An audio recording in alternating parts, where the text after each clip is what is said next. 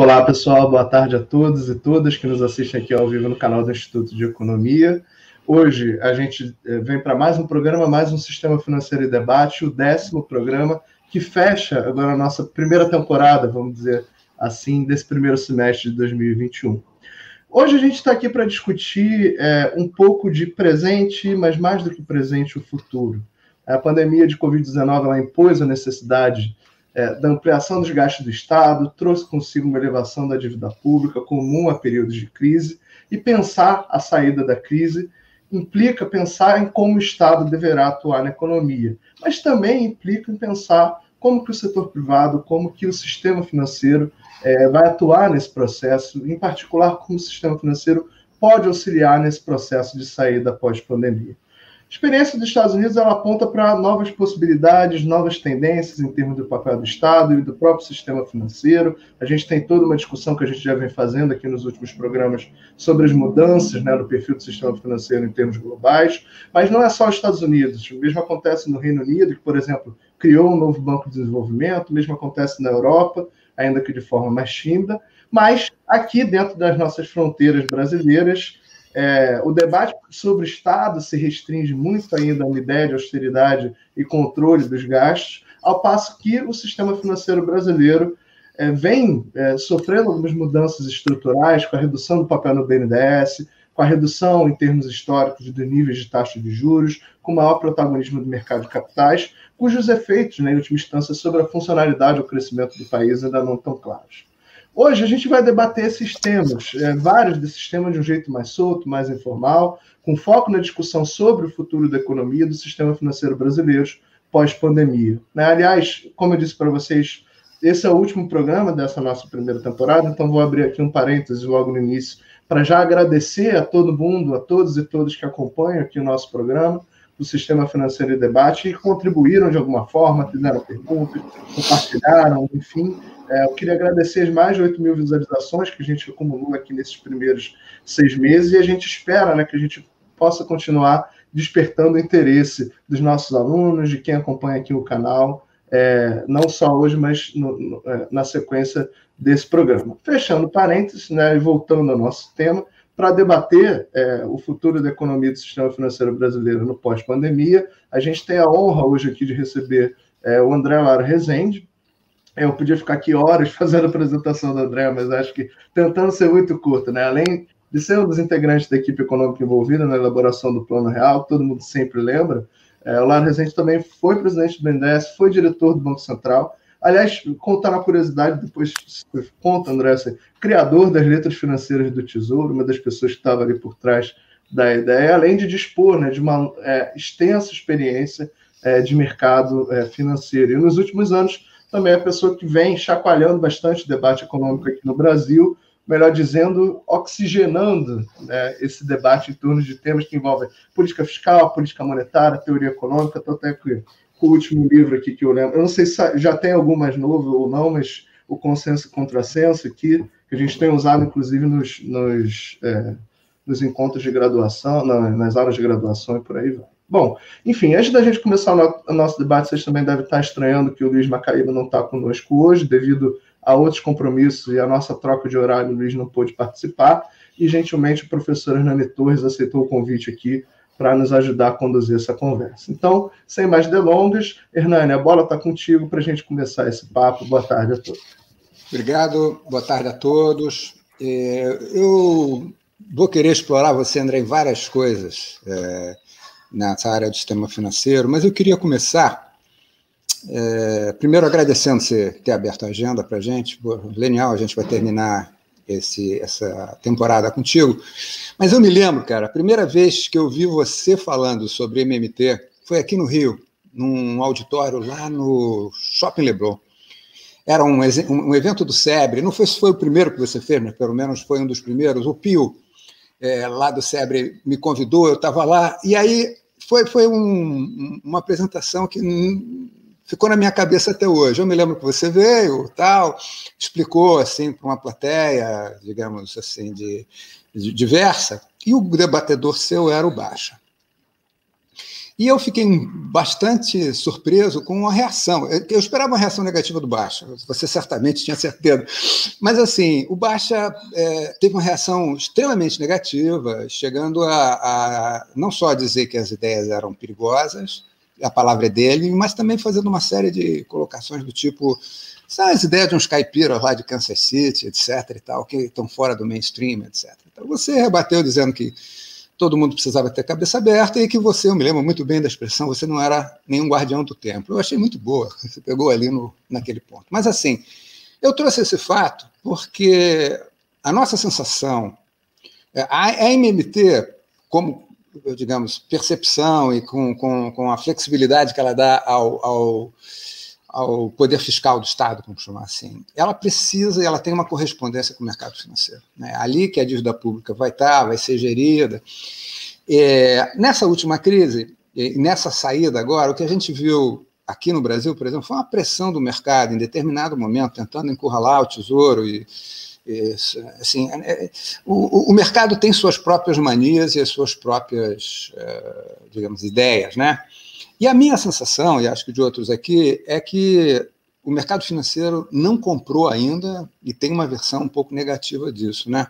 Então, é, primeira pergunta que eu queria perguntar para você é como é que você percebe, primeiro, a importância dos mercados financeiros para a operacionalização de uma política fiscal mais MMT, e como é que você percebe hoje essa questão no Brasil e talvez nos Estados Unidos, como você quiser abordar? Eu começaria por aqui. Nani e Norberto, começo, portanto, agradecendo o convite de vocês. É, de fato, um prazer poder falar com essa audiência universitária. É onde eu quero falar e onde eu tenho interesse em falar. É, então, é, para mim, é uma oportunidade é, é muito bem-vinda. É, Fernando, eu não. Nessa, nessa apresentação lá do, no SEBRE, no Shopping Leblon, no Rio, é, eu não sei se você se lembra, eu não mencionei na minha apresentação a palavra MMT. É, e é, não mencionei porque o MMT se tornou, como, como acontece muitas vezes, um rótulo perigoso, carregado de, de uma percepção a priorística, negativa ou positiva, num grande caso, no caso da MMT, muito mais negativa, porque a grande imprensa e o, a, os economistas mainstream uh, foram muito críticos de MMT durante os últimos, nos últimos 20 anos, quando a MMT começou a aparecer e começou a ganhar, a ganhar tração. É, e, inclusive, porque o nome MMT, de é, Modern Monetary Theory, ou Modern Money Theory, é ruim, porque não há nada de moderno nisso. Ele está discutindo, ele está, ele está retrazendo uma longuíssima tradição da, da, da, de teoria monetária que vem de uma discussão desde o do século XVIII. E, e, e, que foi, de certa forma, este embate entre as duas visões da moeda, da moeda como uma unidade de conta fiduciária, okay? e versus a moeda como um meio de troca, mercadoria, que tem que ter um valor intrínseco em si, isso foi discutido nesses últimos três séculos. E o que aconteceu, o que eu, o que eu falei lá naquela, na, naquele, naquele seminário do SEBRE, era contar um pouco dessa história, dessa discussão que veio, sobretudo, na discussão, na tradição na Inglaterra. Desde David Ricardo, John Locke, a discussão sobre o lastro da moeda, e depois a, a, a inconversibilidade da moeda da, da Libra no, no final do século XVIII, início do século XIX, duas oportunidades em que foram obrigados a suspender, é, suspender a conversibilidade da libra em ouro. Isso, é, é, isso levou a discussões permanentes entre essas duas correntes. E a corrente é, metalista, ou que vê a moeda como uma mercadoria, saiu politicamente vencedora. Intelectualmente, eu acho que não, porque eu acho que ela sempre esteve errada. Né, na minha visão, e a visão que, que é o que diz de Keynes também no Tratado da Moeda. Na teoria geral, Keynes recua um pouco. Mas sem me estender sobre esse assunto, então isso não é. A, a, a teoria monetária moderna simplesmente retoma essa tradição da moeda como uma unidade de conta, aquilo que Schumpeter chamou teorias creditícias da moeda, a moeda como um crédito público, é, uma, que é um passivo do setor público, que é, cria crédito, e, é, é, e essa, essa retoma essa, esta, essa tradição, e enquanto toda a teoria monetária ensinada nas escolas de economia, a grande maioria das escolas de economia, as escolas de economia todas tradicionais, é, durante o século XX, foi baseada na versão da moeda mercadoria.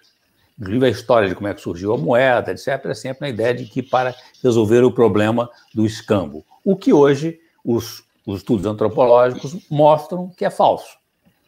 Na verdade, a moeda não é a moeda que. não é um mercado que cria moeda. Tem um mercado de trocas, de escambo, e aí aparece a moeda para facilitar a troca. Não existe mercado sem moeda. É a moeda que viabiliza o mercado. Sem moeda é uma economia de obrigações recíprocas. E a moeda des, depende do poder central como estabelecer uma contabilidade. Esse aqui é o, é o fundamental. Então não há mercado sem moeda. E não há moeda sem poder central. Esta, esta é a versão hoje muito mais aceita e entendida sobre isso, sobre a, a origem da moeda. Muito bem, apesar disso, e da moeda hoje, desde Bretton Woods e depois com no final nos inícios dos anos 60, com os Estados Unidos finalmente reconhecendo que não haveria conversibilidade do, ao, no dólar em relação ao ouro, acabou os vestígios, os últimos vestígios do padrão ouro, que foi é, prevalecente durante todo o século XVIII e XIX e até o início do século XX. Acabou o padrão ouro. Ou seja, a moeda hoje é exclusivamente fiduciária. O que a MMT faz é simplesmente re reconhecer como é o funcionamento do sistema monetário fiduciário. E, ao contrário, você fez uma menção de que o que, que a MMT, o que, que ela permite do ponto de vista fiscal, de que, que espaço que ela dá para a política fiscal. Eu acho que isso é um pouco impreciso. A MMT é simplesmente descritiva, ela não é normativa, ela não diz nada sobre como deve se comportar a política monetária nem a política fiscal.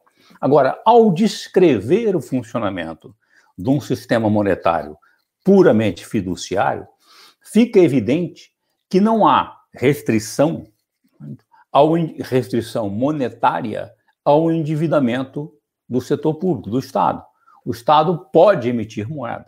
A questão é, aí, muito bem, isso é o que reaparece, olha, o Estado, não há a dívida do Estado, nunca, o Estado nunca irá ter um default da sua dívida. Por quê? Se a sua dívida é denominada na moeda que ele emite, na moeda nacional fiduciária, ele sempre pode emitir para pagar a sua dívida. Então, não existe limite para endividamento nesse sentido, não existe risco de default. Perfeito? O que é completamente diferente de, de dívida externa, dívida numa moeda em que o Estado não pode emitir. Bom, mas para terminar, é, se não existe risco de default, existe algum outro limite para a ação do Estado? A, a primeira, o que apareci, apareceu durante todo o quando se tirou a limitação do, do, do lastro ouro é, da emissão do Estado, a restrição que passou a valer foi da teoria quantitativa da moeda, de que Milton Friedman e, e a Universidade de Chicago foram os principais é, defensores. A ideia de que não se poderia emitir mais moeda do que o crescimento nominal da renda, o real da renda, senão você teria inflação. Perfeito? Isto foi, além, não vou entrar agora rapidamente no detalhe aqui, além de logicamente errado, perfeito? Isso, isso não sustenta, logicamente. Além do mais, isso foi flagrantemente é, demonstrado falso, empiricamente falso, com o experimento do quantitative easing de 2008, com a expansão gigantesca dos passivos do Banco Central, outra forma de dizer, de emissão de base monetária, por todos os bancos centrais do mundo, repetida agora em escala ainda maior com, com o Covid. Paro aqui pra, como introdução. Tá sem áudio, Hernani.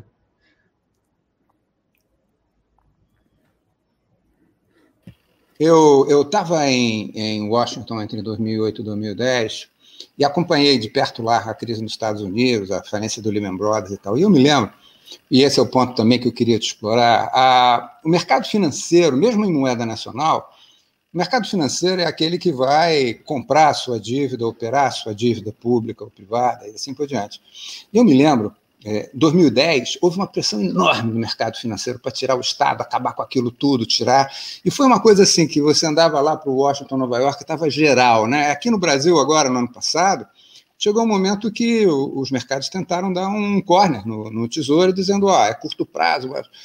É, você, a, a tua percepção é que essa barreira é, política, inclusive, do, do, do, dos operadores do mercado financeiro, há uma uma experiência mais japonesa, vamos chamar assim, é, ainda continua forte ou não? Como é que você vê é, o papel do mercado financeiro e, e, e, a, e, a, e, a, percepção deles negativa com relação a isso? Posso adicionar uma. Desculpa, André. Eu ia adicionar uma, num sentido também. E agora a gente vê nos Estados Unidos também toda a discussão que tem em torno do plano Biden. E, a discussão desse medo de inflação, é, do comportamento das taxas de juros é, mais longas e tudo mais. Então, na verdade, é, tem também o um outro elemento, né, que você coloca que a MMT não é normativa, com certeza, é muito mais descritiva que isso. Mas, ela, mas também existe uma janela de oportunidade aí para isso, né, de que, que a pandemia trouxe, da gente pensar uma saída para a crise é, com medidas não só emergenciais, mas com uma preocupação maior com emprego, com a economia do cuidado, com a economia da saúde, com a infraestrutura, com a transição verde. Então, para fazer a ponte com a discussão do que o Hernani trouxe, para além disso, né, o que está claro agora é que parece que você vai ter uma mudança também no próprio papel do Estado. Aí, por outro lado, você tem o sistema financeiro é, tentando puxar essa corda, tentando esticar com toda essa discussão de inflação e tudo. Então, queria colocar esse tempero aí para também é, ver como é que você enxerga isso tudo é, dentro desse contexto. Vamos voltar. A preocupação com impor limites ao Estado, dado isso. que o Estado tem capacidade de criar poder aquisitivo, né? e o Estado, se o Estado não, não, não, se a moeda que o Estado emite não tiver necessariamente lastro, o lastro já é uma, o lastro metálico à moeda criada pelo Estado já era uma restrição a criação de, de, de crédito de poder aquisitivo pelo Estado. A preocupação é, lá no, no, no, período pré, é, pré-industrial, ainda com as grandes monarquias, sempre foi uma ideia de, olha, é preciso restringir o Estado os gastos absurdos ou conspícuos, não justificados, não percebidos como a favor da sociedade, do, da autoridade máxima, perfeito? Do rei, do, da monarquia. É, esta restrição era feita como o Estado tá, tem que ter as suas mãos atadas, só pode emitir quando tiver lastro metálico. Essa restrição foi aberta sempre que havia, quase sempre, guerras. Financiamento de guerras que eram vistos como um, um motivo legítimo, perfeito, de defesa de, da sociedade, da, do, da nação. Então, se, e aí, dessas vezes, se suspendia a conversibilidade né, da, da moeda da moeda oficial do país, como aconteceu na Inglaterra nessas duas ocasiões que eu falei, no final do século XVIII eh, e início do século XIX, primeira, primeira metade do século XIX. Muito bem, a ideia de restringir o Estado faz sentido, porque, de certa forma, o poder do Estado é muito grande. Agora, o, o, o, grande desafio é, primeiro, restringir o Estado entendendo o porquê que nós o estamos restringindo, e não restringi-lo com base numa uma restrição artificial, que é, olha, se emitir vai causar inflação. Não. Emissão não causa inflação em todas as circunstâncias. Só se a emissão, quer dizer, a criação de poder de compra pelo Estado, for superior à capacidade de oferta da economia. Se for emitir para investir mal, se o investimento for menor a, a, taxa de retorno do investimento, ou a, a, produtividade marginal do capital, a nomenclatura keynesiana, for menor do que, do, que, do que a taxa de juros. Muito bem. Então, é óbvio que isso é fundamental entender essas questões. A verdadeira, a ideia de que o Estado precisa gastar de forma competente e eficiente é absolutamente verdadeira. Agora, o que é competente e eficiente, o que ele pode fazer, que restrições ele deve ser feito, deve ser construído com base no entendimento real do funcionamento do sistema monetário e da economia, e não em, em, em falsas restrições, apresentadas como restrições científicas, que é o caso da teoria quantitativa da moeda, e depois o caso da relação dívida-PIB, o máximo de 90% da relação dívida-PIB, a partir do qual haveria, a economia se desorganizaria, que estão, são comprovadamente falsos. Ela não tem sustentação nem teórica, nem empírica, como está demonstrado. Então, é preciso entender como é que restrições e como é que se, que, que se põe o Estado para que o Estado, qual é a verdadeira forma de responsabilidade fiscal. Esse é o, é o primeiro ponto. Agora, o, o, essencialmente, o equívoco que aparece na, teoria, na teoria econômica, na teoria monetária, básico, é pressupor que o papel do sistema financeiro é de intermediar poupança. A ideia de que o sistema financeiro é, é, coleta poupança, ou seja, renda que não foi consumida, é feito por aqueles que têm renda, e transfere para aqueles que querem investir, ou seja, querem investir mais do que a renda que tem. Esse é seria o papel de intermediação do sistema financeiro.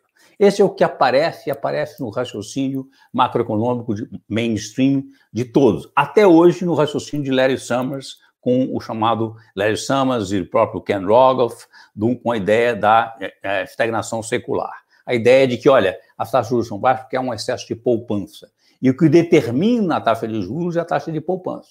Agora, esta, isto é uma ideia da, que vem da teoria do, do, do, da oferta de fundos emprestáveis, de loanable funds, na Inglaterra no início do século, que foi criticada e é, completamente é, desmontada por Keynes. Né? Então, a ideia, o que equilibra, a taxa de juros não se determina no mercado de poupança e investimento, de demandas e ofertas por fundos emprestáveis.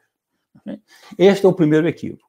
E segundo, o papel do sistema financeiro não é só de intermediário, de poupança para investimento. O sistema financeiro cria crédito. E crédito, assim como o Estado e o sistema financeiro. O sistema financeiro cria porque ele tem uma espécie de franchise do Estado. Só quem pode criar crédito é o Estado.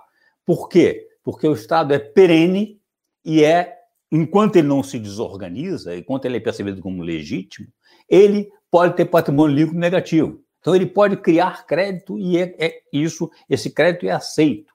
E ele, mas o, o no, no, sistema, é, como nosso contemporâneo com o sistema financeiro com bancos comerciais, que tem acesso às reservas no Banco Central, isso, eles têm uma franchise também de criar crédito.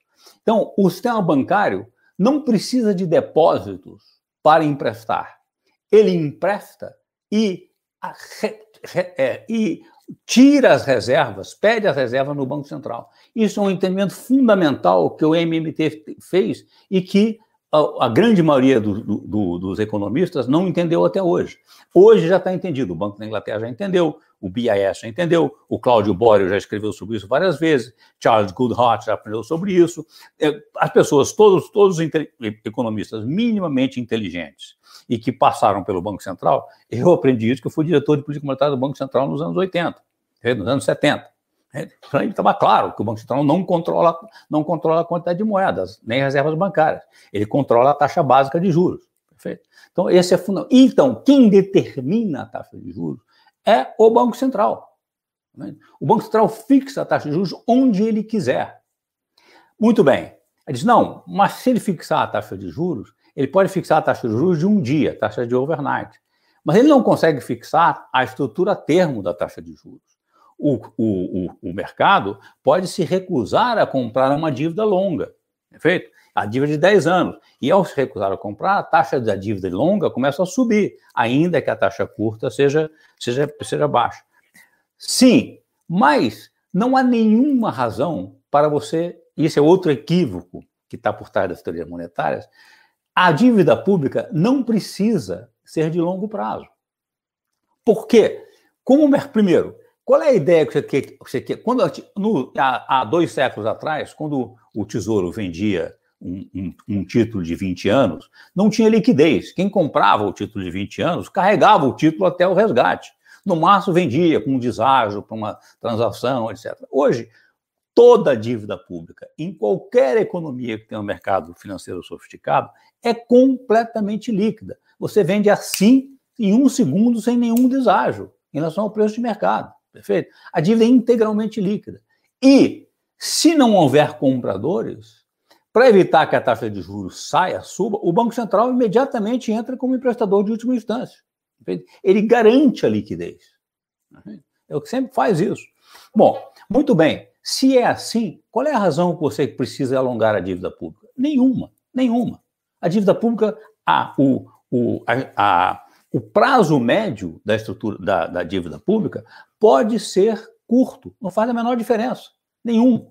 Agora, isto foi um entendimento que estava do, por trás, como você mencionou aí, quando eu criei a LBC. Eu dei o nome de Letras do Banco Central na época. Fui eu quem fiz, e, e pensando exatamente nisso na situação, quando tinha subido a taxa de juros, que o real, o cruzado estava fazendo água e a inflação ia subir. Perfeito? E estava proibindo indexação. É a ideia, e hoje todo o mercado financeiro detesta, sempre detestou a, as letras indexadas à taxa básica, e isso reduziu drasticamente o custo de carregamento da dívida. Por quê? Eu fiz essa conta lá atrás, quando eu, quando eu lancei a LBC.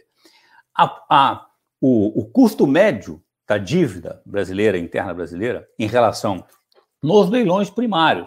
Então, não estava nem considerando que o Banco Central, naquela época, fazia leilões de, de recompra, quando a taxa de juros subia, para salvar o mercado. Era em torno de quase 4%. O ágio do retorno da, da, da média, da, média da dívida, juros na dívida, da, é, do, toda a estrutura da dívida, em relação ao custo de carregamento. Com a LBC, isso caiu imediatamente para alguns 30, 25 uh, basis points. Quer dizer, caiu quase 3,5% o custo de carregamento da dívida. E a, a, a, LBC, como hoje, letras, hoje o Banco Central, como já faz o Fed, perfeito, passou a fazer, você poderia carregar é, é, retirar liquidez do sistema com dívida, dívida pública através de depósitos remunerados no Banco Central. É o que o Fed faz hoje. O, se, se você, nós fizéssemos isso, o, o, as chamadas operações compromissadas hoje, em que o Banco Central do Brasil tem que ter títulos de dívida pública em carteira, e hoje tem 25%, mais ou menos 25% do PIB desse título em carteira, para é, é, retirar, dar com operações de recompra de de curto pra, curtíssimo prazo retirar a liquidez, bastava que disse, olha, que tem liquidez em excesso, deposita no Banco Central a taxa básica, sem necessidade de lastro. Sem, e com isso, a dívida pública cairia em 25% de PIB no Brasil. Então, a dívida bruta se, se aproximaria da dívida líquida. Por quê? Por quê? Porque esses 25% de operações compromissadas são mais ou menos do que o Brasil tem de reservas internacionais. Perfeito? Então, está batendo. Agora, então, é óbvio que essas questões são questões de organização, é, de institucional, de como se organiza o mercado, e, mas que, como está sendo, são usados para criar um, um, uma espécie de, de pânico. O Banco Central do Japão já faz operações seguinte, ele já define, o Fed começou a fazer, a estrutura a termos da taxa, da taxa, de, da taxa de, de, de juros. Então ele diz: olha, eu vou fixar não só a taxa de um dia, mas eu vou fixar a taxa de um ano, de cinco anos, de dez anos. Como? Eu faço bid and offer. Eu compro e vendo a, a, a, né, nesses prazos. Se o mercado não quiser a taxa que eu pus para 10 anos, prática de 10 anos, o que, que ele vai fazer? Ele vai encurtar o carregamento da sua dívida. Qual é o problema? Nenhum. Absolutamente nenhum. Isso não tem nenhum efeito, porque toda a dívida é integralmente líquida. Então, isso não faz o menor sentido insistir impor dívida longa. Perfeito? Se o mercado quiser dívida longa, põe. Se tiver tomadores institucionais que querem ter dívida longa por questões atuariais, põe, vende o que houver de demanda pela dívida longa, na dívida longa, no preço que o Banco Central achar que é, que é interessante. E o pricing de toda a dívida é feito com base no custo de carregamento. Então, eu, eu, quando eu como é que eu calculo? Como todo mundo está no mercado financeiro sabe, como é que eu calculo como é, como é o, o, o, o, retorno que eu quero, os juros que eu quero num, num, título de cinco anos? Eu calculo qual vai ser o custo de carregamento, qual é a taxa de juros básica daqui até cinco anos e ponho um, um prêmio de, de risco de erro da taxa. Não é, não, é, não é risco de crédito, porque risco de crédito não existe. Risco de crédito na dívida pública não existe. Mas existe um risco de volatilidade da taxa. Deu errar, subir mais do que imaginava, perfeito, cair. Então, é simplesmente isso. É, é assim. Então, é este entendimento do funcionamento do mercado financeiro, do mercado de dívida pública, é fundamental. E eu não sei quanto é, os banqueiros centrais no Brasil hoje já entenderam. Eu desconfio, embora o Roberto Campos não diga, que ele entendeu. Né? Uma boa, boa aqui para abrir. Boa notícia, eu vou gostar muito de saber isso, apesar que os bancos centrais sempre são muito secrecy, né? São muito, ficam, são menos abrir a boca. Mas falando em, em brancos e falando em, em, em, Vamos passar um pouquinho, eu queria ouvir você sobre Brasil. Ah, apesar da gente estar num, numa recessão de investimento pesada desde 2015, né? Estamos em 15% do PIB, que é uma o nível de depreciação, mais ou menos, os meus colegas estatísticos bons nisso dizem, é, a gente está na depreciação, estamos com o sistema lá paradão. É, a despeito disso, é, o mercado de capitais no Brasil, o mercado de dívida privado em particular também, teve uma expansão impressionante. Nós acabamos de soltar um trabalho sobre isso, é, e hoje é, o tamanho do mercado em termos de ativos totais. Depende, obviamente, como você faz a conta, mas na nossa conta, hoje ele já é do tamanho do ativo do BNDES, em termos de crédito de longo. Então, isso é um. Isso é uma novidade. Nunca houve isso. Né? Tá bem, o mercado está vindo desde o início é, dos anos 2000, né, dívida pública, etc. E tal, mas agora a dívida privada vem. É verdade que a maior parte desse lançamento de papel teve ligado a uma reestruturação de dívida que os caras aproveitaram isso para reduzir o custo da dívida, aproveitando as taxas de juros mais baixas, etc. E tal.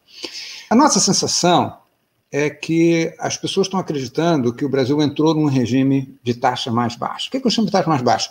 Chile, fica ali um dígito, sobe, desce, mas assim, uma taxa mais ou menos por aí, que é mais ou menos o padrão de outros países latino-americanos.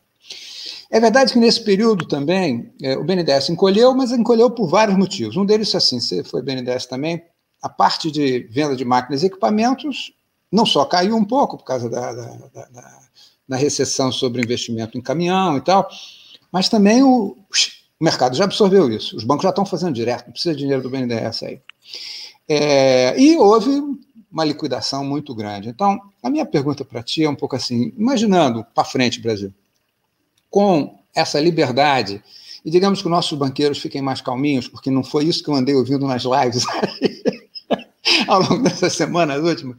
Mas, assim, é, você acha que é, nós já temos o mercado doméstico, os estrangeiros são poucos na dívida pública, a gente consegue andar sozinho em termos de, de, de, de financiabilidade desse passivo público e privado para levar essa taxa de juros para essa taxa de investimento de volta a uns 20%, ou alguma coisa mais próxima ainda, ou ainda, digamos assim, o Estado direcionando o crédito, o BNDES em particular, tem um papel relevante a cumprir num horizonte aí mais para frente. Qual é a tua visão, André?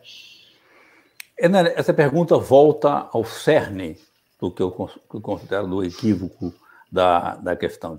O, o, não é a poupança que determina o investimento, é o investimento que cria a sua poupança. Perfeito? E o investimento depende de crédito e de confiança, de decisão de investir. Perfeito? Agora, a decisão de crédito, é, o crédito interno sempre existe, porque o, o Estado pode criar crédito e pode delegar ao sistema financeiro a criação de crédito. O, então, não a restrição financeira não existe. Tudo aquilo que é possível, tecnicamente, dado, dado a realidade, a oferta de recursos reais na economia, é financeiramente possível. Basta que se tenha crédito. Agora, o investimento, você pode ter crédito e não ter investimento. Por quê? Porque o setor privado pode não ter confiança, não estar querendo, querendo investir. Neste sentido, essa, essa situação clássica keynesiana, em que o Estado investe de uma forma contracíclica para pôr a economia em movimento. O que está claro é que, além desse papel contracíclico, o investimento do Estado não é apenas só nesse sentido de preencher um vazio que falta do investimento privado. Ele, ele pauta, ele define os projetos e ele é complementar a investimentos privados. Um investimento público bem feito, bem programado, pensado de forma correta, como inclusive com um horizonte de tempo de longo prazo, como deve ser, ele, ele, não, ele não concorre, ele não crowds out, como na expressão que se fala, no investimento privado. Ao contrário, ele atrai investimento privado. E ele, ele pauta o investimento privado e aumenta a confiança. Isto foi demonstrado de forma cabal, é evidente que a China entendeu isso. A China, nos últimos 40 anos, vem defender fazendo exatamente isso. Exatamente isso. Então, o investimento do Estado e o, pro, o programa do Biden, que agora criou essa, essa expressão, é exatamente isso. Uma combinação de, olha, o, o, o investimento estatal, os, os 8 trilhões, são durante um período de 10 anos, dividido em uma parte que é emergencial social, para ainda para, para, para, para o aliviar a pandemia, uma parte contracíclica, que já está evidentemente que está se recuperando muito rapidamente, não será muito necessária, uma parte substantiva para é, recuperar e, e, e, e, modernizar a infraestrutura, perfeito? E, e, fundamentalmente, definir para onde vai a economia americana do ponto de vista de fazer uma economia descarbonizada com uma matriz energética ambientalmente limpa. Esses, esses, esses, portanto, é tudo o que você quer de um papel de, de um investimento público, do entendimento correto do papel do Estado e do investimento público. Agora, voltemos, é, voltemos ao Brasil. É, no caso brasileiro, é, o Brasil, onde é o limite? Onde está o limite dessa capacidade de expansão de crédito? O limite é dado pela sua capacidade de, enquanto você expande o crédito e suas compras, sua demanda agregada não transborda para o exterior, perfeito? A China também entendeu isso claramente. Como a China não tem moeda reserva, a China sempre se preocupou em ter, em ter superávit nas contas externas.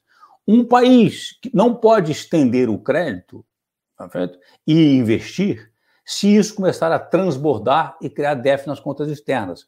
Porque o financiamento externo você não tem. Ele se depende de, de, que, de quem tem crédito na moeda reserva mundial, em quem tem em moeda internacional, que nós não temos. E você fica exposto ao bom humor e à mudança de mundo dos seus credores externos.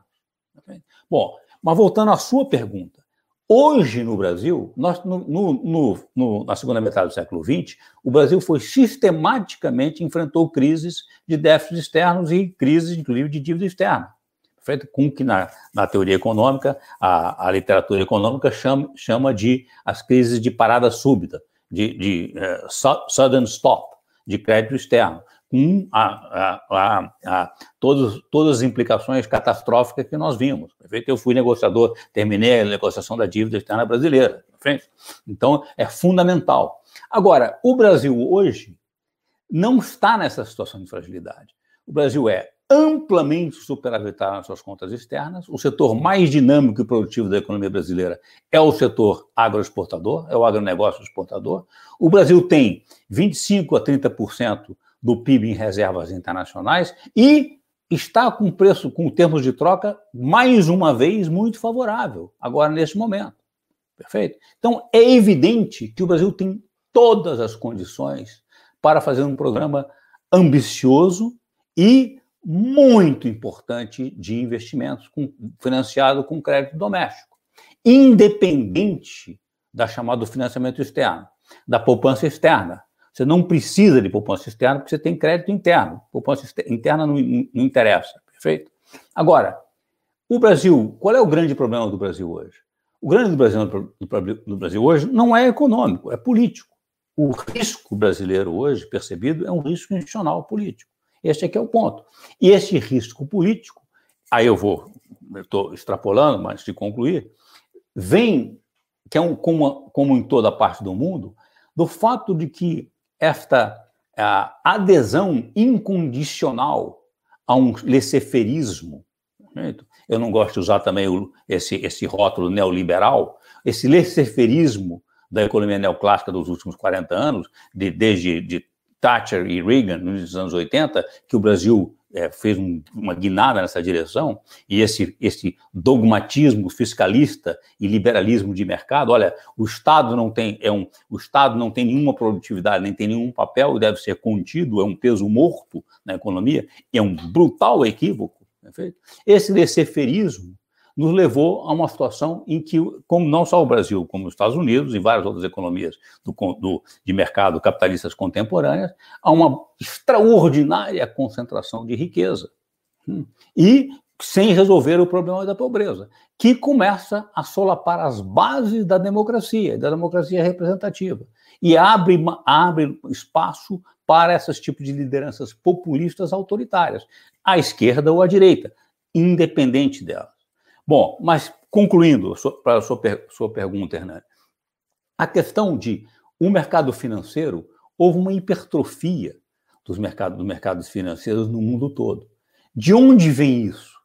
Vem de quê? Por que, que o mercado financeiro de crédito no Brasil cresceu tanto se o Brasil tem uma poupança tão baixa, como nós sabemos que tem?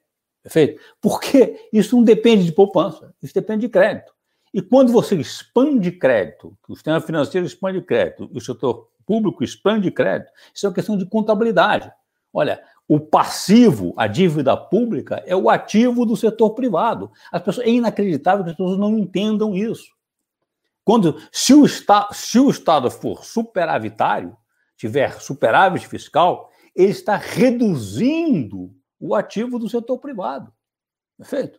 Está reduzindo o ativo do setor privado. Se, pensa numa economia fechada. O passivo do Estado é ativo do setor privado. A dívida pública brasileira é um ativo do setor privado brasileiro. Que as pessoas e o raciocínio é tão viesado que as pessoas não entendem isso. isso é uma, uma, é, estamos comprometendo o futuro das, das, das, das, gerações. Que futuro das gerações? Você está transferindo dinheiro de agentes de quem, do Estado, perfeito, de quem vai pagar imposto, perfeito, para aqueles que são superavitários, que detêm a dívida pública, só isso. E tem um efeito distributivo muito importante, que não é entendido. Agora, você, o, por como, o, como houve uma expansão de crédito sem uma expansão de investimento real, uma contrapartida equivalente de investimento real, perfeito? o que houve foi um, uma valorização dos ativos financeiros. Isso não é só um fenômeno brasileiro, um fenômeno que ocorreu no mundo inteiro. Por, e o que, que aconteceu? Os bancos centrais baixaram as taxas de juros, perceberam que pode, eles controlam a taxa de juros e podem baixar a taxa de juros para resolver o problema da crise de 2008 nos países centrais. O Brasil continuou burramente insistindo numa taxa de juros absurda até muito recentemente. Feito, agora baixou. E dizia, olha, baixar a taxa de juros ser um desastre. Baixou a taxa de juros, o que aconteceu? Nada. Pelo contrário, a inflação ficou baixa, não teve nada. Perfeito? Exatamente isso. Olha, então você tem, você, quando acontece isso, você tem uma expansão de crédito, a taxa de juros baixa e, como todo mundo de todos os alunos de finanças sabem, você, quando a taxa de juros cai, o seu valuation, mesmo com as mesmas perspectivas, de tudo sobe. Perfeito? E sobe, e o valuation sobe, o crédito é endógeno. O sistema bancário diz, olha, se, tem, se o valuation subiu, eu posso financiar mais. Ele expande o crédito. Que foi o que aconteceu. Agora, esta é uma expansão do sistema financeiro, de ativos financeiros, que enriquece, a, continua, agrava a concentração de riqueza, perfeito? sem necessariamente levar a um aumento da produtividade, do crescimento da, da economia. Sim, eu ia. Gente... Diga. Ah, não, eu ia, eu ia puxar para o outro lado. O, o André levantou um ponto que eu achei interessante em relação a, aos limites externos, né, a própria inserção externa brasileira e como é que isso, de certa forma, em última instância, se coloca e se relaciona com a soberania monetária aqui do país. E aqui, num dos programas anteriores que a gente fez aqui, a gente é, tentou discutir o que, que era aquela nova proposta de legislação cambial, quais as mudanças que o próprio Banco Central estava patrocinando em relação a promover uma maior conversibilidade do real. Aí, André, eu queria te explorar um pouco sobre isso, né? Se, é, vendo essas novas propostas, essa ideia de é, ampliar a conversibilidade do real, se isso se concretizar de fato, ou, na verdade, né, quando isso se concretizar, O que, que você acha que isso pode trazer de novo em termos de gestão de política monetária, em termos da própria gestão de políticas fiscais? E o que, que será que talvez a gente precise fazer para mitigar eventuais riscos que podem surgir de um processo de abertura financeira ainda mais é, extenso do que a gente vive hoje? Qual o papel do Banco Central nesse processo? Eu queria te ver um pouco sobre essas coisas. Norberto, eu já fui muito mais favorável a essa abertura financeira e é, conversibilidade integral é, da moeda nacional do que eu sou hoje. Eu acho que hoje essa hipertrofia financeira mundial é um perigo. É, isso não quer dizer que eu estou dizendo uma hipertrofia. Então, tudo, o sistema financeiro tem, tem um papel muito importante. Eu estou totalmente, sou schumpeteriano na ideia de que, olha, o, a economia de mercado, o capitalismo é essencialmente é, é, é, inovação tecnológica, é feito, e crédito. Então, e o sistema financeiro, como a, o, quem, a origem do crédito, na sua origem, é o Estado. Mas a alocação pelo sistema financeiro privado é muito importante, especialmente do ponto de vista de capilaridade e de capacidade de julgar onde chegar o crédito. Então, o sistema financeiro tem um papel, um papel a fazer muito importante. Mas a hipertrofia do sistema financeiro, como está hoje no mundo todo e, e também no Brasil, é uma distorção, é um mal. E impede, ele, ele leva, agrava esse problema de concentração de riqueza, sem favorecer o crescimento da produtividade e do bem-estar, do crescimento econômico é, é de verdade. Agora, portanto, essa conversibilidade essa velocidade de transação de, de, de, de moeda, que para um país que tem moeda reserva, é extraordinário. Mas uh, moeda reserva, no mundo até hoje, sempre teve um país com moeda reserva. Foi a Libra esterlina, depois passou o dólar. Nós não conseguimos criar uma moeda reserva internacional como Keynes queria, o Bancor, perfeito? O dinheiro especial de saque não, nunca pegou, é uma coisa burocrática que não funciona.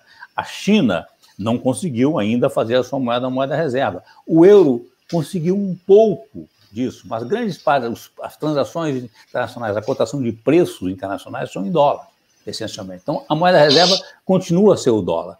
A grande discussão hoje é se, por causa, se os Estados Unidos abusarem dessa, dessa faculdade da moeda reserva, se eles podem perder esta, esta condição, este, este é, como se diz, esse absurdo privilégio, né? a opção de, de, ter a moeda reserva. É, mas para os outros países, e para quem que, eles, os Estados Unidos pode perder? Pode perder para a moeda chinesa, perfeito? Para o yuan chinês, mas pode perder, hoje essa grande discussão, para uma moeda que não, não nacional. Uma moeda, uma criptomoeda estável, não o Bitcoin, perfeito? Que é um ativo especulativo. O Bitcoin não é uma moeda, porque ele é um ativo especulativo. Né? Agora, você poderia ter a Libra, criada, que pretendeu criar o, o, o, o, o Facebook, é uma moeda de fato com essa vinculada ao dólar, com lastro em dólar, que poderia servir de moeda reserva internacional. Imediatamente, a ameaça que isso provocaria ao dólar levou a não pode, não pode, não pode. As, as autoridades monetárias americanas impediram que fosse lançada a Libra, perfeito? Do ponto de vista do o, o Bitcoin, e o grande, a grande contribuição do Bitcoin é o, é o, o, o blockchain, é o procedimento, o, a, a, administração descentralizada. Isso é que é muito interessante. Mas como seus criadores, que até hoje ninguém sabe quem é, é tinham em mente a ideia da moeda mercadoria, do ouro, eles fizeram essa analogia com o ouro e criaram um ativo especulativo que não serve para unidade de conta. Né? Mas as pessoas já entenderam isso e, olha, dá para fazer uma moeda de, de administração descentralizada, perfeito? Não nacional, estável e com valor de compra que você pode fazer estável com uma cesta de moedas internacionais ou com o dólar, perfeito? E essa que uma, se for uma cesta de moedas, teria uma espécie de direito especial de saque, não controlado por uma, por uma agência internacional burocrática, mas por descentralizadamente, por uma espécie de blockchain, blockchain por DLT, tá? o Decentralized uh, uh, uh, Ledgers, ledgers, e, e teria um extraordinário poder. Perfeito? É evidente que isso ameaça esse monopólio das moedas, moedas nacionais. Tá? Mas, por enquanto, é, se você não tem moeda reserva, é melhor que você tenha alguma forma não ficar, não abrir demais a sua economia para ficar aos sabores de, dos, dos, dos bons, bons humores dos, dos credores internacionais. É. Uma das coisas da abertura que me chamou muita atenção dos trabalhos que a gente fez por aqui foi que o Brasil manteve a liquidez do mercado de câmbio no Brasil aqui, B3 em São Paulo, né? É, e com isso nunca permitiu abrir clearing em moeda brasileira no exterior. A gente fez um trabalho uma vez para o governo inglês sobre isso, olhando os chineses. É, eu não sei você, mas assim, eu olho essa agenda do Banco Central de dar modernização ao câmbio, eu até entendo, não sei você, mas assim, faz sentido. Nós temos um sistema todo meio. É, você pode mandar o dinheiro à vontade para o exterior financeiro, mas se você quiser mandar um pagamento de não sei o que, você tem que mandar um invoice. É, é tudo meio doido ainda. Ok, dá uma limpada, é, mas às vezes eu fico é, não, não me fica claro, não sei qual é a tua opinião e se você tem, se a abertura financeira é, para esses caras que estão aí, agora estão autônomos, é uma coisa mais do que simplesmente uma limpeza, indo contra, por exemplo, o que você falou, quer dizer, eu vou deixar já abrir um clearing, não foi essa a sensação que eu tive quando a gente trabalhou e a gente esteve perto do Banco Central. O Banco Central não gostou muito dessa ideia de abrir clearing em Londres, não, de moeda, eles querem manter a liquidez da nossa moeda e a capacidade de controlar aqui. Mas, assim, não sei o que, você acha. Se, se, se essa agenda do Banco Central agora é uma agenda de expandir e aprofundar muito mais essa liberalização que foi feita até agora. Pelo jeito, que, que não seja desejável, estamos de acordo, mas, assim, a pressão dos mercados, a pressão dos mercados internacionais é grande para isso acontecer. É, são duas coisas diferentes. Tudo, todos os trabalhos que eu tenho visto do Banco Central do Brasil, inclusive sobre, sobre, moeda, digi, sobre moeda digital do Banco Central, que é uma coisa diferente, é, mas está em discussão no mundo todo, é, que é uma moeda que continua, não é por blockchain, ela é uma moeda digital, mas mais administrada pelos bancos centrais, perfeito? É, a ideia de depósitos remunerados no Banco Central, é, simplificação da legislação cambial, tudo isso que eu vi do Banco Central, os, os trabalhos, os estudos, todos me parecem muito bons. Eu acho muito, é, claramente o Banco Central do Brasil muito competente nisso, nesses, nesses estudos. E você tem toda a razão. A legislação cambial brasileira é infernal. Quer dizer, o, o, compliance de câmbio no Brasil é um, um horror, é um terror para, para os operadores de câmbio, os bancos, etc. Por quê? Porque ele vem de uma época em que o país estava permanentemente com insuficiência cambial e estava permanentemente restringindo a tinha a noção de fuga de capitais. Era, um, era isso era um era assim um, um era um crime. Crime crime. Um crime. Então evidentemente que simplificar racionalizar desburocratizar essa legislação relativa a câmbio é, é muito importante muito importante. A, a, ideia, inclusive, de que você tenha isso pode facilitar é, transferências escusas, lavagem de dinheiro, etc. Isso hoje, crime. Isso hoje, o Bitcoin é muito usado para isso. Muito usado. E vai ficar cada vez mais difícil você controlar isso. Os fluxos realmente é, não legais de, de, de movimentos cambiais, etc., não passam pelo, pelo, pelo, pelos canais institucionais. Eles são feitos hoje assim, por Bitcoin outras, e várias outras moedas é, é, descentralizadas que, exist, que existem hoje. Aliás, o Bitcoin cresceu muito por causa dos controles de câmbio que tinha a China. Então, eram muito usados por chineses no início. Feito, continua sendo usado hoje cada vez mais para atividades escusas e especulação. Agora, portanto, desburocratizar, simplificar a legislação cambial no Brasil faz todo o sentido do mundo. O que eu questiono, acho um pouco, é de gente, olha, tem que tomar um certo cuidado de não permitir esse, não estimular, permitir, ou pelo menos não estimular esses fluxos muito voláteis de capitais especulativos de curto prazo. Simplesmente isso, perfeito? Mas é muito diferente de ter bloqueios e uma legislação infernalmente complicada em um compliance é, é, impossível de ser e ser, ser cumprido. Hum. Legal, acho que a gente está tá pensando. Não sei se você quer perguntar, mas eu tenho um ponto ainda que eu queria explorar, o André, se você me. Então vai, eu ia começar, eu ia começar a abrir um pouco para o público, até fazer o convite. Ah, tá, então eu vou fazer um, um pontinho rápido que eu queria te ouvir. Nessa modernização, nesse eh, processo interno de expansão do mercado financeiro, etc. e tal, um dos pontos que foi muito criticado agora no Brasil, houve muita, foi a, a possibilidade do Banco Central comprar papéis privados, como os japoneses fazem, os, os americanos já fazem a larga. Né? É, eu não sei, você alguma dessas preocupações, como o uso indevido desse poder, etc., gerar preço para ativo privado, precificação, pricing disso, realmente tem uma zona cinzenta. Mas eu acho assim, é, num mercado é, financeiro que tende a operar cada vez mais longo prazo em, em nessas bases, não seria é, importante, no caso, a gente aparelhar o nosso Banco Central para operar como um Banco Central do sistema como um todo e não apenas como um banco de bancos?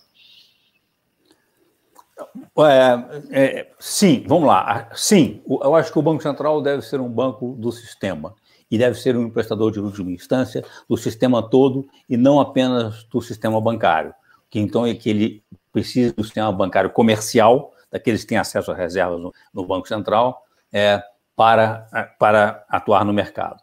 Eu, inclusive, acho, cada vez mais, já a tecnologia já permite, que uma das questões é que o Banco Central, todo mundo poderia ter conta no Banco Central, inclusive empresas e indivíduos. Você poderia simplificaria brutalmente o sistema com contas diretas no Banco Central. Mas essa, isso é uma modificação, tem muito muitas grande. implicações, e eu acho muito importante, seria muito é, produtivo, mas a pensar com cuidado. Agora, portanto, o Banco Central, sim, o Banco Central deve ser o banco do sistema, não, ele não precisa mais desse intermediário monopolista e monopolista, que são os sistemas, os bancos comerciais que têm acesso, às, têm contas no Banco Central. Mas a ideia do Banco Central atuar diretamente comprando papéis privados põe o Banco Central numa atuação diretamente de, de, de uma coisa que é um misto, de novo, de política de políticas fiscais, perfeito? O Banco Central é o braço financeiro do Tesouro. Essa separação Banco Central Tesouro é artificial e tem que ser revista. Política monetária e política fiscal não são coisas separadas e completamente isoladas como se imaginava. Desde o do, do, do paper de, de Sargent and Wallace, nos anos 70, ficou evidente que, que estão, as, as, coisas são completamente intrincadas. Quando o Banco Central, como eu, eu, eu mencionei num artigo recente, quando o, o, Banco Central, quando o mercado financeiro pede que suba a taxa básica de juros de 1,75% para 6%, você está subindo 4 pontos de percentagem no juros. 4 pontos de percentagem no juros sobre 90% de dívida pública são 3,6% do PIB. Eu disse: isto é o equivalente à totalidade da ajuda emergencial que foi dada em transferência no ano passado. Perfeito? Que exigiu uma emenda constitucional e um debate infernal. Isso o Banco Central faz com uma canetada. Perfeito? É óbvio que isso está errado. Perfeito?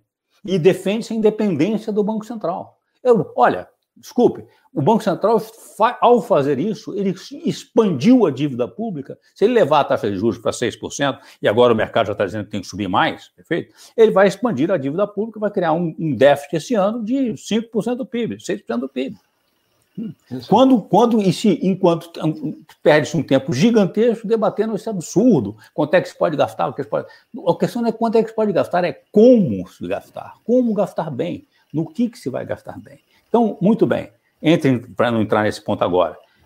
É, para mim está claro que hoje, hoje em dia a política fiscal de investimentos, não vamos falar política fiscal, tem várias, vários componentes. Tem um componente distributivo, tem um componente de financiar o, o, a operação é, é, do Estado, ou seja, os gastos correntes do Estado, que eu acho que deve ser integralmente coberto por impostos, para ficar claro quanto custa a operação do Estado. Agora, investimentos e investimentos estariam investimentos e serviços, bens públicos criados pelo Estado, não precisam ser cobertos por impostos. Isso está muito claro, perfeito? Você não precisa disso. Então, o que o Estado precisa é gastar bem e fazer isso bem. E saber se há espaço para ele gastar, qual é a velocidade que ele pode fazer esses investimentos e esses gastos. Isto é o que, isso é exatamente o papel que o Banco Central hoje faz de perceber se a economia está super, superaquecida ou desaquecida. Então, um, assim como existe hoje esta análise dentro do Banco Central, esse expertise deveria ser combinado com um agente investidor do Estado. Então, assim como o Banco Central é o agente financeiro do Estado, um, um banco no Brasil já existe, o banco, o BNDES, deveria ser o agente de investimento da política pública do Estado. E eles deveriam agir conjuntamente e com a mesma inteligência. Assim como o Copom define se tem que subir a taxa de juros ou baixar a taxa de juros, que hoje se sabe que é muito menos influente para mexer sobre a demanda agregada do que se imaginava, e, portanto, sobre a inflação, deve-se usar a política de investimento do agente de investimento do, do, do, Estado, que seria o BNDES, com qual é a velocidade de implementação dos programas de investimentos que foram desenhados para os próximos 10 anos. A velocidade depende das, das, da, desses, da avaliação desse órgão, desse copom conjunto de política monetária e fiscal, que definiria. É óbvio que isso é uma, isso é uma evolução institucional que faz todo o sentido do mundo. Eu vou, é, eu vou abrir para o público aqui, André. A gente tem algum, ainda tem, tem uma horinha agora, a gente de repente pega mais 15 minutinhos. Eu vou juntar duas perguntas aqui. A primeira é do Juliano Contento, né, em que ele coloca, bom, foi dito que muitos talvez não tenham entendido MMT ou arcabouço, mas pergunta-se, mas seria apenas essa razão que justifica o receio de ampliar o gasto público hoje no Brasil, né, dado que esse raciocínio também não é tão novo assim. E o professor Fernando Ferrari também é, traz de novo, estressa um pouco esse ponto, né, que pela MMT não tem a possibilidade de default, mas é, o que dizer sobre o ceticismo daqueles que acabam comprando dívida pública no contexto de incerteza? Acho que as duas coisas estão ligadas, a gente já falou um pouco disso aqui na nossa conversa, mas se tiver mais uma palavrinha a mais para falar sobre isso, seria ótimo. Não, eu vamos primeiro. Eu acho que o risco de default é, é, é inexistente, perfeito. Então a ideia do, do, do, a preocupação dos que não querem carregar dívida pública, não querem comprar dívida longa, eu digo, ah, não quer comprar dívida pública, você vai comprar o quê? Sinceramente. Ah, vou comprar dólar. Olha, vai perder dinheiro, como eu estou falando. há é. né? ah, muito bem, muito bem, com um país superavitário como está. Então, sim, esse não é um problema.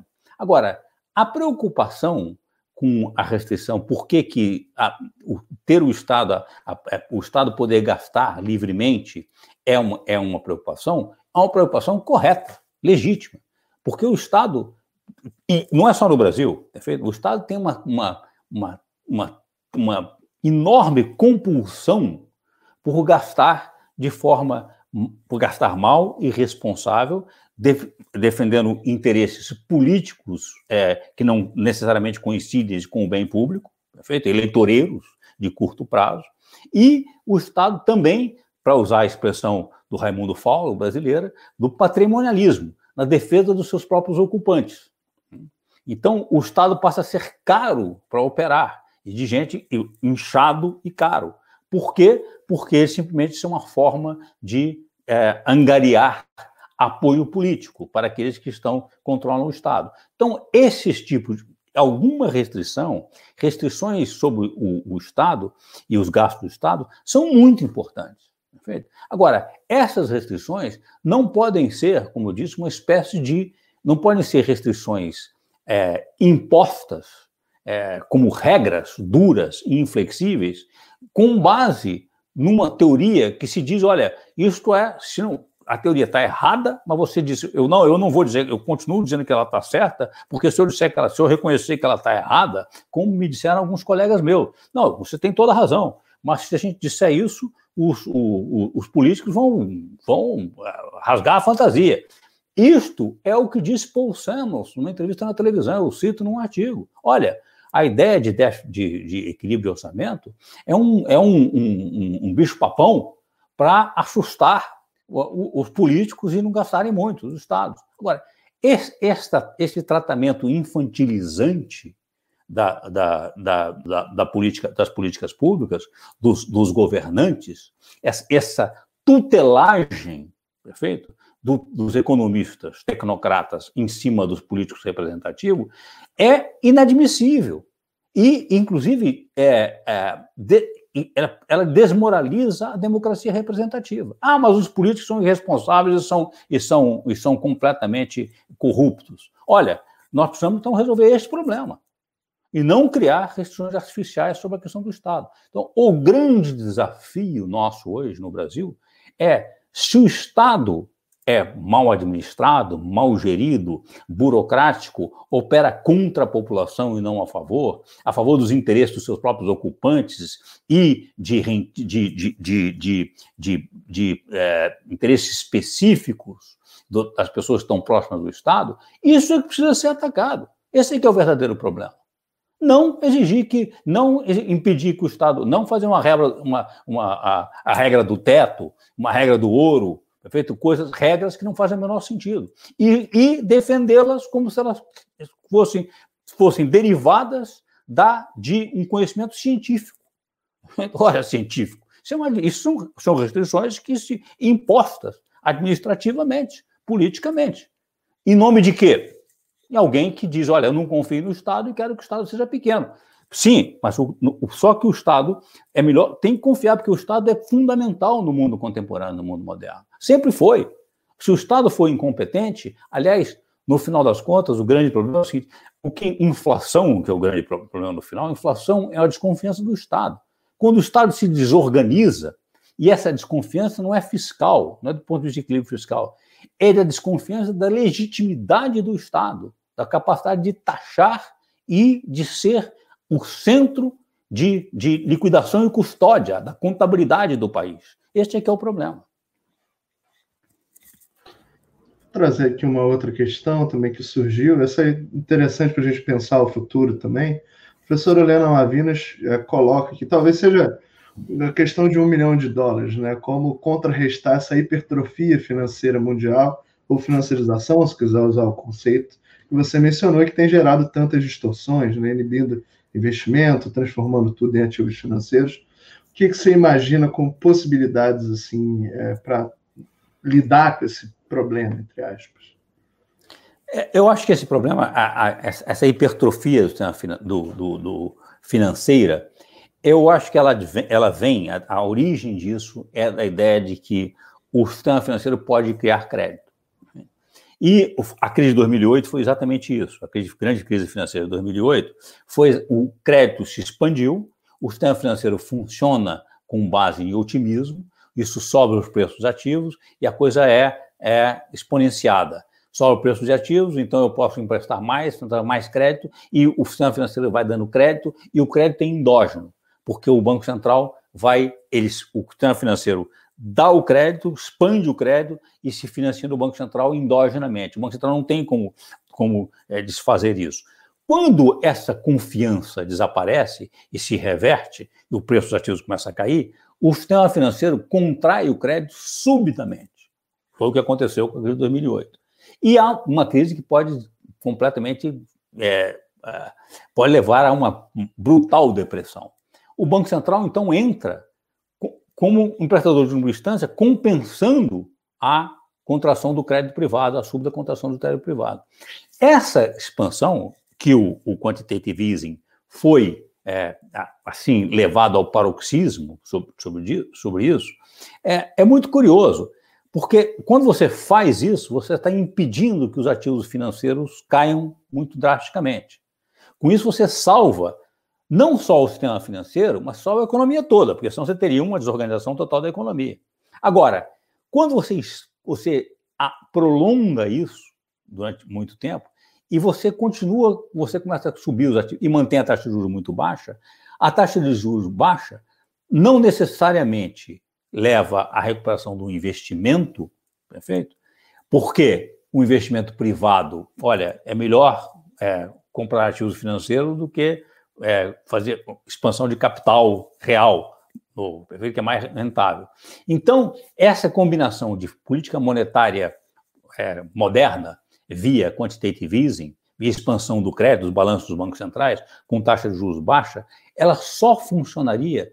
Isso tem muitas pessoas dizendo isso. Chris Sims está dizendo isso há muitos, muitos anos nos Estados Unidos. Paul Krugman está dizendo isso. Funcionaria conjugada a uma política fiscal de investimentos públicos.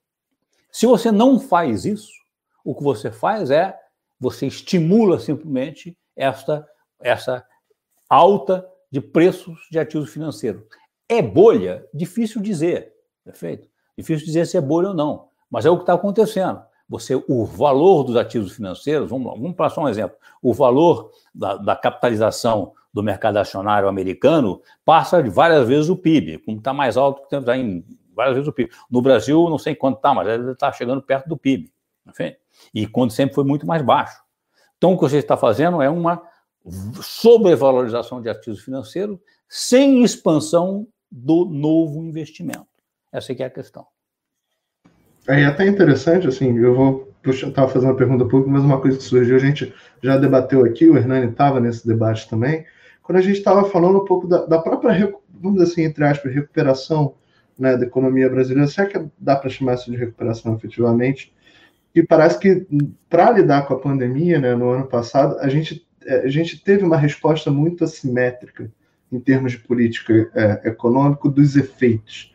Né? Por um lado, realmente, você teve auxílio emergencial, você teve as medidas de suporte que foram desenhadas pelo Congresso, principalmente, e tudo, mas parece que a, a ideia da que a pandemia acabava em 31 de dezembro de 2020, o que a gente viu é muito pelo contrário, ela está longe de acabar e a gente eventualmente vai encarar aí uma terceira onda, não sabe exatamente o que vai acontecer. Mas quando a gente olha do ponto de vista dos ativos financeiros, é, foi todo mundo muito bem obrigado. Né? A gente teve uma queda muito substancial no preço dos ativos ali em março, no primeiro trimestre, segundo trimestre do ano passado, março, abril, maio, mas depois uma recuperação muito consistente e agora a gente vê, né, é, toda semana a bolsa atinge mais um recorde, quebra mais um, um patamar e tudo. Por outro lado, né, né, tem toda uma camada da sociedade brasileira que ficou desassistida nesse momento dessa segunda onda em 2021 aqui no Brasil. Então, para além né, de pensar os efeitos sobre investimento,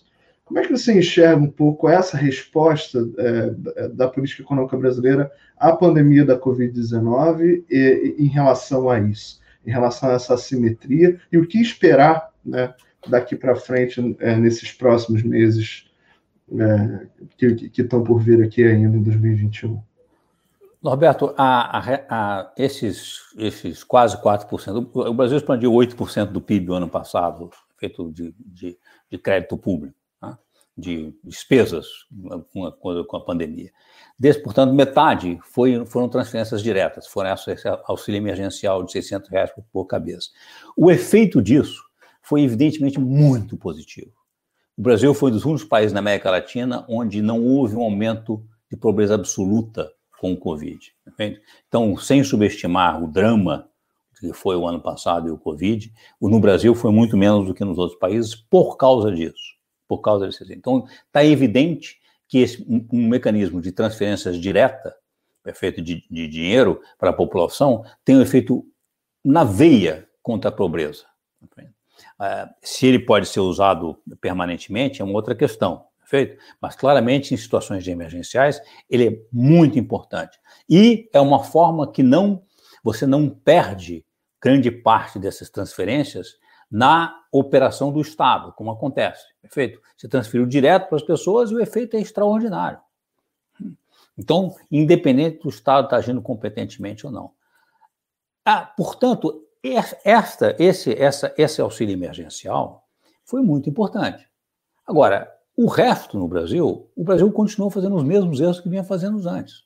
O Brasil não investe, vem amordaçando o investimento público, amarra as mãos do Estado numa camisa de força ideológica, dogmática, de que o Estado não pode investir, e o Brasil tem uma infraestrutura absolutamente deteriorada e, e, e, que precisa imediatamente ser revista. O Brasil precisa fazer um, investimentos, tanto no, ponto de vista de conversão, conversão da sua matriz energética, que no caso do Brasil é muito complicado, porque o Brasil depende muito do petróleo do pré-sal, que ajuda em, muita, em muitas áreas, mas tem que fazer isso, tem que tratar isso com urgência. O Brasil tem questões ambientais seríssimas que tem que tratar imediatamente, e o Brasil tem questões sociais relevantíssimas. Agora, isso não é alocar dinheiro, como eu tenho dito sistematicamente o erro de achar que, olha, o que se é, são as duas faces do mesmo equívoco. Achar que se eu aloquei dinheiro, o problema está resolvido. Olha, queremos resolver o problema da educação. Então vamos alocar dinheiro para a educação, o problema da educação está resolvido. Não está. O problema financeiro é o de menos. E se o outro erro é achar que se não há recurso financeiro, não tem como fazer o, resolver o problema da educação. Falso. A questão financeira não é condição nem necessária nem suficiente para resolver um problema. A condição necessária e suficiente é saber o que fazer e executar bem. A questão financeira é a menor de todas, não tem menor problema. O Estado sempre pode criar o crédito fazer, desde que não crie é, é, excesso de demanda e, e, e, desequilíbrio, desequilíbrio externo. Eu acho que, eu não sei, a gente ainda tem tempo para fazer mais umas duas ou três aqui, André? É... Olha, eu mais cinco minutos. eu tá bom, vou, beleza, beleza. Depois então, eu tenho aqui o meu jantar. Não, tá certo. Eu vou trazer. Muito obrigado. A gente já a gente tem combinado uma horinha, né? Já está tá explorando muito o André. O pessoal tem várias aqui. Eu vou selecionar uma, uma última, assim, que é, foi assim, que a gente talvez não tenha tratado tanto exatamente aqui né, para ter alguma coisa diferente. O, professor Leonardo Burlamac coloca a questão do atrelar as políticas monetárias fiscal ao agente investidor, né, e, e, coloca, bom, isso é de fato atrelar essa política a uma política industrial, isso seria monitorar a qualidade do gás, como você enxerga essa visão, até que você deu o próprio papel no BNDES, é, como esse agente investidor e a questão da política industrial? Totalmente de acordo. A palavra política industrial ficou mal vista, perfeito? Como percebido como se fosse assim equívoco, mas não há dúvida nenhuma que é fundamental para um país a ideia de ter política industrial como diretrizes de, de, de, de para a indústria e para os investimentos e que seriam é, balizadas e dirigidas por, pelos investimentos públicos pré-anunciados com um horizonte que eu acho que deveria ser devia ser muito além do, do prazo de, de, mandatos presidenciais, perfeito? Essas políticas têm, assim como é muito mais importante que a política de investimentos públicos tenha coerência, consistência, um desenho que é, não fique vinculado a questões eleitoreiras e a mudança e a, a governos, do que a independência do Banco Central. A decisão de taxa de juros lá para cá é, é bobagem, perfeito? A decisão de investimento é muito mais relevante perfeito? Que seja tratada como, eu não quero usar a palavra te, técnica, tecnocraticamente, perfeito? Mas que seja, seja, seja tratada com uma forma de competência, do ponto de vista de engenharia, de desenho, é, e a verdadeira competência econômica, que não é a questão de se tem recurso para financiar ou não. Perfeito? Olha, se o retorno, do ponto de vista de produtividade para a economia e do ponto de vista de bem-estar, para a população e para a sociedade é, é alto, perfeito? Justifica. Este é o verdadeiro desenho. E isso tem que ser um horizonte de longo prazo. Neste sentido, isso, nós estamos chamando isso de política industrial, sem dúvida nenhuma, tem que estar atrelado a um desenho de uma política industrial inteligente e bem desenhada. Perfeito, então. Gente, vou agradecer a todo mundo, pedir desculpa a quem colocou essa questão, mas que a gente não conseguiu cobrir aqui. Agradecer enormemente ao, André Lara Rezende, também ao professor Hernani Torres. É, hoje, né, a gente fecha essa primeira temporada, então vai um, agradecimento especial para o Guilherme Aguiar, para Camila Oliveira, um agradecimento muito especial ao Luiz Macaíba, que meu companheiro de programa, que hoje, infelizmente, não pôde participar aqui da nossa conversa. E como é último, né, também tem que deixar aqui o agradecimento a todo mundo que participou, ao Gabriel Porto, ao Ilan Goldfan, a Denise Gentil, Paula Sarno, Luciano Coutinho, Luiz Fernando de Paula, Bianca Orsi, ao Antônio Berwanger, a Denise Pavarino, Daniel Kozinski, que tornaram viável né, essa ideia do sistema financeiro e debate possível. É, você tem alguma última palavra? Não, obrigado aí pelo convite. André, muito obrigado por você ter aceito. Acho que foi uma conversa excelente, não só para entender mais a fundo o que, que você está pensando, mas também para botar em dia esse debate que eu acho que é importantíssimo, não só o sistema financeiro, mas para onde é que a gente vai e as oportunidades que estão por aí para a gente sair um pouco dessa caixa preta que a gente anda pensando que está horrorosa, né? A gente precisa oxigenar. Obrigado pelo oxigênio. Muitíssimo obrigado a vocês pelo convite e a todos que participaram. Muito obrigado, André. E bom, a todo mundo se cuidem e a gente volta no final de julho com a nossa segunda temporada. Até lá, a gente convida quem não viu, assiste lá os programas anteriores. Mas é isso aí. Até logo, um abraço e a gente se vê é, em julho. Tchau, tchau. Abraço.